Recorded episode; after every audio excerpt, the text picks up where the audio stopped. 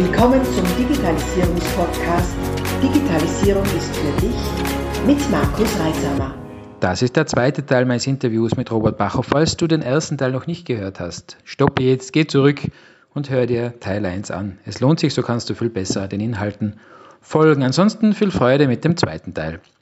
Kannst du vielleicht drei, drei Dinge nennen? Das würde mich jetzt interessieren, Entschuldigung. Ja, äh, was, was man die, die drei größten Dinge, was in der Digitalisierung passiert sind, was vielleicht dir den Arbeitsalltag erleichtern? Puh, das ist gar nicht so einfach. Das ist gar nicht so einfach. Also in der, in der jüngeren Zeit, also natürlich Punkt 1, das ist nicht die jüngere Zeit, das ist das Internet. Ich kenne noch die Zeit ohne Internet. Ähm, tatsächlich, ja, und wir waren von, von den ersten mit, mit Internetzugang in Tirol, da haben sie mit Einwahl äh, Modem ziemlich spektakulär und, und vor dieser Zeit hat es so Mailboxen gegeben, also das war so ein quasi Punkt-zu-Punkt-Internet. Hat sich nie durchgesetzt, weil es viel zu umständlich ist, hat man immer wissen müssen, wo ruft man und so weiter. Und das Internet ist heute zu einer kritischen Infrastruktur geworden. Also wenn wir, wenn wir, ähm, also wir sind jetzt nach Corona-Zeit, beziehungsweise in der neuen Normalität, wie es so schön heißt, ähm, wenn wir einen äh, Virus gehabt hätten im digitalen Sinn, der uns das Internet lahmgelegt hätte, dann hätten wir einen Outlook-Down gehabt. Weil extremst viele Dienste auch des alltäglichen Bedarfs darüber abgedeckt werden inzwischen. Das darf man nicht vergessen, was für eine Wichtigkeit der, der Infrastruktur zukommt. Ähm, dann sind es sehr viele kleine Dinge, würde ich mal sagen. Also die Smartphone, ja, vielleicht, weiß ich es nicht, äh, bin jetzt gar nicht so überzeugt, dass mir das so wahnsinnig äh, vorangebracht hat. Ähm, was mich im betrieblichen Kontext wahnsinnig weitergebracht ist unser internes Ticketsystem, was einfach extrem wichtig war als, als Wissensdatenbank. Das ist nicht nur ein Verwaltungstool, sondern wirklich eine ein riesen, riesige Wissensdatenbank, die wir jeden Tag nutzen. Ähm, das rate ich wirklich jeden, weil ihr lebt so häufig dass da beliebige Tools verwendet werden, irgendwelche Apps oder sowas, wo man nie weiß, gibt es die morgen noch. Und äh, jetzt in einem Startup, wenn man zu zweit ist, zu dritt, weiß ich schon, man soll schnell gehen. Nur mit der Zeit kommen da so viele wichtige, essentielle Daten rein und dann gibt es diese Daten auf einmal nicht mehr, weil der Anbieter einfach dicht macht und die Daten irgendwo liegen. Man fängt wieder bei Null an, da wird so viel Potenzial verschenkt.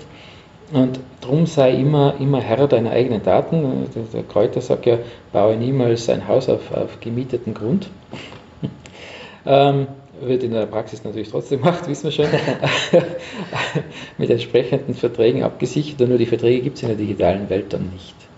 Da werden in irgendwelchen ähm, eben Knowledge Databases oder Ticketsystemen Daten eingepflegt, ohne die dann selber zu haben. Das finde ich dramatisch. Also, wie gesagt, unser Internet-Ticketsystem ist Gold wert. Und äh, was wäre dann noch ein Werkzeug? Ja, das ERP-System tatsächlich. ERP klingt immer staubtrocken und, und äh, verstaubt, ist es zu manchen Teilen auch. Ähm, nur auch da ist es wieder so ein zentraler Datenschatz und die Möglichkeit, Struktur in den Arbeitsalltag zu bringen. Und zwar nicht äh, wie, wie if this then that oder sowas, sondern wirklich Strukturen, die dann über das Unternehmen hinweg funktionieren, wo äh, Arbeitsschritte von Mitarbeiter zu Mitarbeiter, von Abteilung zu Abteilung weitergegeben werden. Das mag jetzt für, hat auch für mich, wie ich in der Gründung war oder wie ich angefangen habe, das hat utopisch gelungen, wen soll das interessieren und das ist ja starr und steif. Nur bei einer gewissen Größe, und das muss gar nicht so viel sein, also wir sind zehn Menschen, nicht? Ähm, ist es extrem nötig, weil sonst verzettelt man sich den ganzen Tag nur in Abstimmungen und äh, die Kundenzufriedenheit leidet, weil die, die Prozesse einfach nicht geklärt sind. Also es gehört auch dieses Staubtrockene dazu. Also das ja, sind drei Dinge, die mich persönlich jetzt vorangebracht haben. Du siehst, da sind jetzt nicht so diese allgemeinen fancy Dinge dabei wie Smartphone oder Tablet oder, oder Facebook und so weiter. Ja, ist auch wichtig, auch praktisch, aber nicht so praktisch wie die drei. Mhm. Facebook und so weiter ist ja grundsätzlich aus Marketing-Sicht sehr, sehr praktisch, wenn man es aus dem Aspekt sieht. Ähm, oder auch zum Community, Community aufbauen. Also, Richtig. Also, dass man wirklich in Interaktion tritt mit der Zielgruppe. Mhm. Die Möglichkeit war halt früher immer schwierig, also zwar mit Events, aber das war halt dann eher regional. Mhm. Und da hat man halt jetzt schon mehr, mehr Power dahinter, wie man halt wirklich sehr viele Leute in kurzer Zeit erreicht und da einfach in Kommunikation mit den, mit den jeweiligen Leuten treten kann. Mhm. Wenn es die Zielgruppe auch will, das ist ja auch immer so das Thema, nicht? Wenn, wenn die Zielgruppe hast, die gut, die nicht auf Facebook ist ein bisschen schwierig inzwischen, aber die, die jetzt nicht besonders interaktionsfreudig ist, nennen wir es mal so, dann schreist du den Wald und kannst halt hoffen, dass irgendwer was hört. Ja. Da ist die Zielgruppendefinition noch schwieriger. Und die gibt es tatsächlich. Also man sieht es ja bei den diversen, äh, nennen wir es mal Influencern oder Vortragern, manche haben eine sehr rege Community, da geht es zu. Und andere wieder, da ist einfach, ja, da ist nichts. Da heißt die Grillen zirpen. Äh, die liefern unglaublich Content, aber es rührt sich halt keiner. Ist auch okay für die Zielgruppe. Gerade im technischen Bereich sehe ich das oft. Das, das, sind halt, das sind halt die Podcasts meistens jetzt nicht gerade mit Entertainment-Charakter versehen, sondern die sind sehr trocken und inhaltlich. Und da gibt es fast keine Rückmeldungen. Äh, und dann andere, die was eher wieder auf, auf eine eher gelbe Zielgruppe ansprechen, also, also Leute, die gern kommunizieren, da geht es natürlich rund. Ja. Ist, ist jetzt nicht ganz einfach, wenn man so ein, ein Zielpublikum hat, wo nichts zurückkommt oder wenig zurückkommt, da durchzuhalten. Ähm, aber auch da macht es absolut Sinn, finde ich im Endeffekt ist es ja auch immer Markenbekanntheit. Also mhm. es ist Sichtbarkeit, man wird öfter wahrgenommen und mhm. man bekommt halt teilweise wenig Interaktion, das stimmt schon, aber, aber man hat halt trotzdem irgendwie mhm. noch Kommunikation. Mhm. Ja, also solange du ja irgendwie deine Fanbasis hast, was dir folgt auf Facebook oder Instagram, mhm. Ähm, dann hast du ja schon eigentlich eine Interaktion, mhm. weil ansonsten würden sie dir ja nicht folgen. Und Stimmt, ja. Es gibt aber wirklich, es gibt Menschen, die liken alles und es gibt Menschen, die liken irgendwie nichts. Mhm. Ähm, und die gibt es halt. Die konsumieren nur. Genau. Ich finde das vielleicht sogar super, sagen aber nichts. Ja, ja. genau. Wie gesagt, ist natürlich, wenn man, wenn man jetzt dann wenn man jetzt vor einem Publikum ist und man merkt, ist die Schlafen nicht weg, dann weiß man, aha, okay, irgendwas wird da schon jetzt dabei gewesen sein. Ja, ja genau. Äh, wenn man jetzt äh, in einen Computer oder in ein Smartphone reinredet und man kriegt nichts zurück, man nur auf sich selber vertrauen, dass das schon passen wird. Gell? Ja, ja, da hast du absolut. Oder aktiv halt Feedback reinsammeln. Ja, Kundenumfragen machen, beispielsweise. Ja, ja, ja. Was, was ein spannender äh, Aspekt ist jetzt, gerade in dem Bereich des ganzen Social Media Zeug mit diesen Unmengen an äh, äh, Followern, mit denen man da konfrontiert ist, ja nicht wir jetzt, sondern bei anderen großen Influencern bei anderen großen Influencern? Ja, bei anderen großen, ja. bei anderen. Nicht mittelgroß, sondern die, die, richtig, großen. Die richtig großen. Ja. ja, genau. Ja, was ich geil hören, 100.000 Follower pro Kanal. Calvin Hall wird über 100.000 und so weiter. Ich kenne ja. die Zahl gar nicht. Wir sind riesig. Das sind wir, ich meine, ich kenne deine jetzt nicht, aber ich bin da sehr weit weg. Wenig. wenig bis, bis ganz wenig, habe ich. Da kann es ja passieren, dass man sich denkt, das rentiert sich ja alles nicht. Für die paar, die was man da vielleicht folgen.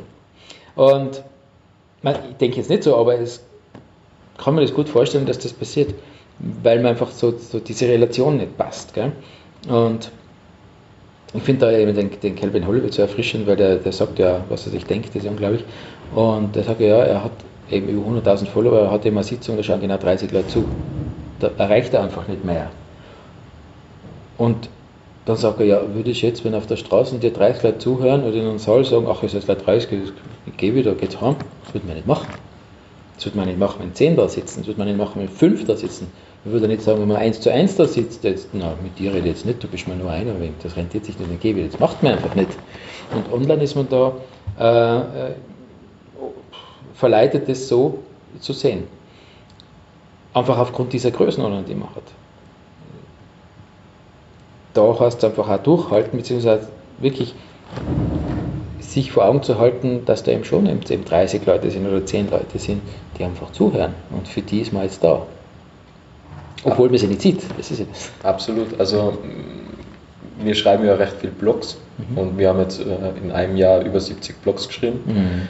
Und die, die Resonanz kriegen wir jetzt jetzt irgendwie zu spüren, weil da war relativ wenig Interaktion. Also da gibt es dich, der was regelmäßig liked. Vielen Dank dafür an dieser Stelle. Ähm, und dann gibt es noch ein paar vereinzelte, aber, aber wenn man halt dann so nachfragt und, und dann heißt, hey, Kunden beispielsweise, ich habe jetzt gerade mal deinen Blog gelesen, hey, richtig cool, mhm. ähm, dann kriegt man halt das irgendwie zu spüren, hey, das hat ja doch irgendwie einen Sinn. Und Content Marketing oder Social Media Marketing, das ist halt immer langfristig. Mhm. Und das ist halt einfach unglaublich schade. Man sieht ja im Hintergrund nie, was passiert weil du sitzt ja nicht irgendwie bei deiner Community jetzt am Tisch und, und hörst jetzt irgendwie die Tischgespräche, was sie über die reden. Das weiß ich ja eigentlich. Richtig. Und im Hintergrund, das ist, ich habe gerade ein Buch darüber gelesen ah. und, und äh, auch im, im das sollte man jetzt vielleicht zu, zu Corona-Zeit nicht sagen, aber du ist eigentlich um Epidemie gegangen. Also wie, wie äh, passiert das eigentlich, dass vor einem auf den anderen Tag auf einmal alles gehypt ist? Mhm. Das ist wie eine Epidemie, mhm. weil jemand hört deinen Podcast und sagt, hey, hast du den schon gehört? Ja? Mhm. Und gibt es dann irgendwie weiter und der sagt, ja, ich höre da jetzt mal rein, danke für den Tipp und der erzählt es dann wieder weiter. Mhm. Und so richtige Erfolge eigentlich, ähm, die passieren dann halt eigentlich wie eine Epidemie ja. in, in ja, dem Bereich. Diese exponentielle Wachstumskurve, die ein Mensch so rein äh, kognitiv schwer verstehen kann. Ja, absolut. Ähm, haben wir jetzt ja äh, mit diesen Ansteckungszahlen gesehen, dass wir, wir mit, mit offenem Mund zuschauen und uns gewundert haben, ja, ist exponentiell, so funktioniert das. Ähm, kann natürlich in beide Richtungen losgehen. Ne? Der äh, Shitstorm funktioniert genauso. Ja, absolut. der, der hängt ja länger noch. Ah, das, das, ist ja dasselbe. Ähm, wenn, wenn, wenn du was gut machst, dann empfehlen dir irgendwie zwei Leute weiter. Ja, ja, ja. Und wenn du was schlecht machst, dann sagen acht Leute gehen dann raus und sagen, absoluter Blödsinn, was der gemacht hat. Ja, ja. Ja, ist also neg ja. negative Resonanz geben wir irgendwie lieber weiter, mhm. als wie positive, mhm. positive Sachen. Und, und das ist, mhm beschreibt er wahrscheinlich unsere Gesellschaft recht gut. Mhm. Aber ich, ich denke halt immer, ich gebe ja viel lieber positive Dinge weiter. Mhm. Finde ich auch, weil, weil genörgelt wird eh schon genug, da muss ich nicht da Ja, absolut. Machen. Ja. so, äh, weil du sagst, mit, mit äh, negativen Nachrichten gehen raus, gell? Die, die, die, Finanzkrise ist schon ein bisschen her, da warst du jetzt nicht so aktiv dabei, gell?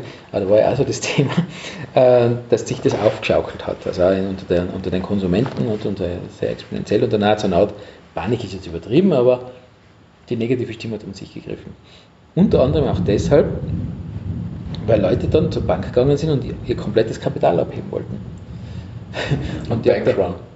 Ja, richtig, ja, ja, richtig. Nicht? Und, und, und ich habe auch mit so kleineren Dorfbanken gesprochen und die haben gesagt, das ist ein Problem, weil es hat keine Bank das komplette Geld da. Das ist aber aus Sicherheitsgründen und aus sonstigen Gründen, das, unser Geld ist ja virtuell, äh, das müssen sie bestellen, dann ist halt am nächsten Tag da. Und dann ist es schon blöd, wenn dann Leute da stehen und dann haben sie wirklich viel Zeit aufwenden müssen, um denen zu erklären, warum das so ist, was blöd ist, was passieren könnte, dass die rausgehen und sagen, die Bank hat mehr Geld nicht. Dann kämen alle auf die Idee, jetzt schnell abheben zu gehen. Und da hat man einfach schon so eine Art äh, äh, Hysterie. Und das war jetzt während der Corona-Zeit auch wieder. Da wollten Leute sechsstellige Beträge abheben gehen, weil sie ihr Geld lieber ins daheim bunkern wollten. Und also einer hat mir gesagt, er hat sehr intensiv auf mehrere Leute einreden müssen und sie überzeugen müssen, dass das nicht gut ist und dass sie das jetzt bitte nicht machen.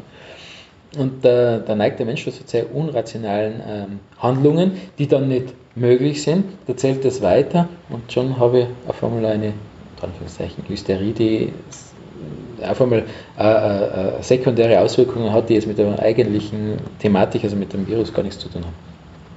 Ja. Apropos, wenn wir schon so über Viren reden, nicht? also wir haben jetzt, was haben wir denn heute, den 10. Juli, gerade als Orientierung, 10. Juli 2020. Ähm, also wir dürfen da unmaskiert da sitzen, natürlich mit gebührendem Abstand und einem Haufen Desinfektionsmittel und unterhalten uns da physikalisch. Jetzt, wie, wie war für dich eigentlich die Lockdown-Phase? Jetzt bist ja du digital und analog unterwegs. Wie war das so? Wie war die Zeit in der Lockdown-Phase?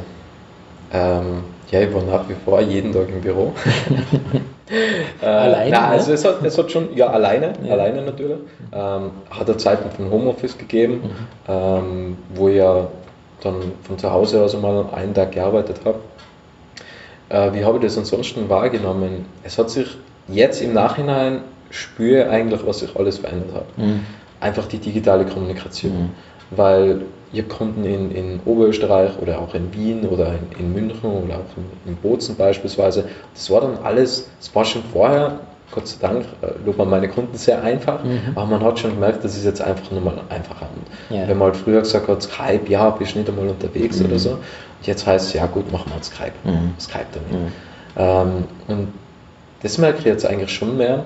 Ähm, und vor allem, was ich jetzt nicht direkt wahrgenommen habe, aber so einfach im Umfeld, ist es halt immer mehr digital passiert. Also mhm. viele stationäre Handel haben dann halt dann gesagt, jetzt brauche ich einen Online-Shop. Mhm. Das hat man dann schon ein bisschen mitgekriegt, ähm, was sich da getan hat. Und man merkt einfach, wie schnell eigentlich eine Umsetzung geht, yeah. wenn man wirklich muss. Yeah. Und mhm. viele, man ist ja immer in der glücklichen Lage, Die haben halt immer gesagt, man muss investieren, wenn es einem gut geht. Natürlich muss ja, ja, das sagt die muss ja sagen. Ja. Ja. äh, nein, ich sage das auch aus tiefster Überzeugung, ja. weil es kommen auch immer wieder andere Seiten. Mhm. Ich meine, wir waren immer in einer glücklichen Situation, alles ist bergauf gegangen und, mhm. und uns allen ist gut gegangen. Ähm, und Österreich, Gott sei Dank, ist jetzt auch ein sehr stabiles Land, würde ich jetzt mhm. mal ähm, sagen.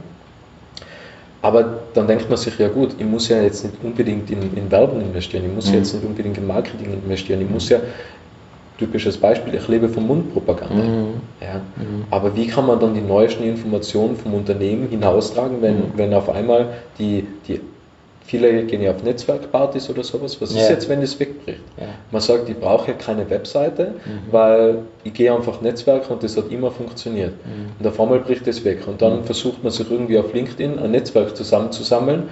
Und wenn die auf deinem Profil sind, sind es nicht einmal eine Webseite, sondern nur eine E-Mail-Adresse, geben dann irgendwie oben die Domain ein und die gibt es dann gar nicht. Ja.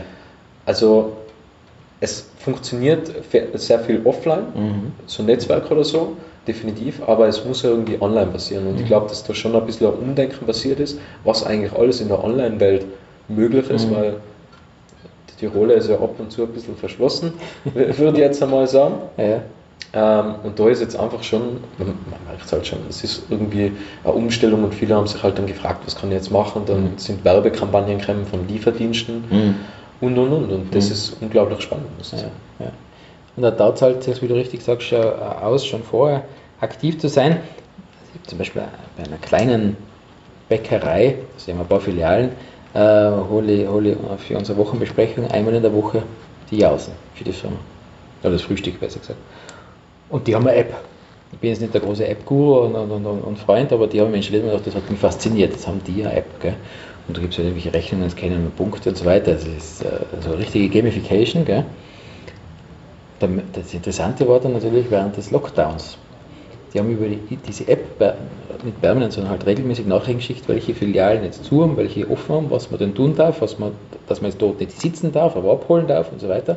Das heißt, die waren sehr nah an ihre Stammkunden dran, wo sie sonst vielleicht eventuell Anrufe gekriegt haben oder die gar nicht gekommen wären. Und wir waren ja drei Wochen im, im Homeoffice entsprechend, äh, drei Monate, äh, entsprechend habe ich drei Monate eben da, nichts geholt. Und dann kriege ich schon die Nachrichten über diese App, ob ich denn mein äh, Handgepäck vergessen habe. Ähm, äh, sie werden noch da und jetzt haben wir festgestellt, die Porsche sind auch nicht mehr vor Ort. Und das ist wirklich als kleine Bäckerei, also nicht wie ein riesen Konzern. Das ist immer eine Bäckerei mit ein paar Filialen. Das hat mich sehr beeindruckt. Erstens mal, dass die den Zeitpunkt gut erwischt haben und diese App rechtzeitig eingeführt haben. Das wäre jetzt in der Corona-Phase zu spät gewesen. Zweitens, dass sie sehr schlau genutzt haben, um dann wirklich ihre Stammkunden äh, wieder zu aktivieren und wieder zurückzuholen. Also es besteht schon die Gefahr, wenn man, wenn man solche, solche Routinen dann nicht mehr lebt, dann ist das halt vergessen oder unterbrochen und dann geht es woanders. Das ist halt am Unternehmen arbeiten. Viele ja. vergessen es halt, die arbeiten im Unternehmen, ja. sagen, wir wollen das beste Brot machen und wir mhm. stehen hinter diesen Werten, aber wo steht die Bäckerei eigentlich in fünf Jahren? Ja. Was muss jetzt für Akzente setzen, für Aktionen machen, mhm. damit es in fünf Jahren die Bäckerei noch mit den gleichen Werten gibt, mhm. was sie vermitteln sollte mhm. und da immer noch gleich und im Idealfall besser noch dasteht. Ja, ja. Und das ist so wichtig zu verstehen, dass am Unternehmen, aber nicht mal lang gedacht, was wollen sie mir damit sagen? Jetzt, das habe ich gegründet habe, war ich so richtig, ja, ja, selber unter dem Schreibtisch immer krabbelt. Also da habe ich eigentlich wenig Sinn gehabt für am Unternehmen arbeiten, sondern halt Projekte machen. Und erst mit der Zeit, wenn man erkannt, wie wichtig das eigentlich ist, gell? Mhm. Ich bin ja ganz begeistert von dir, ne? du bist ja so ein, ein Jungspund und du machst das jetzt schon. Also du ja, bist ja fast gleich. Ja, genau. Nur Zahlendreher, ich glaube. Nur Zahlendreher, ja. äh, äh, und du machst das jetzt schon, also ich finde das wirklich faszinierend.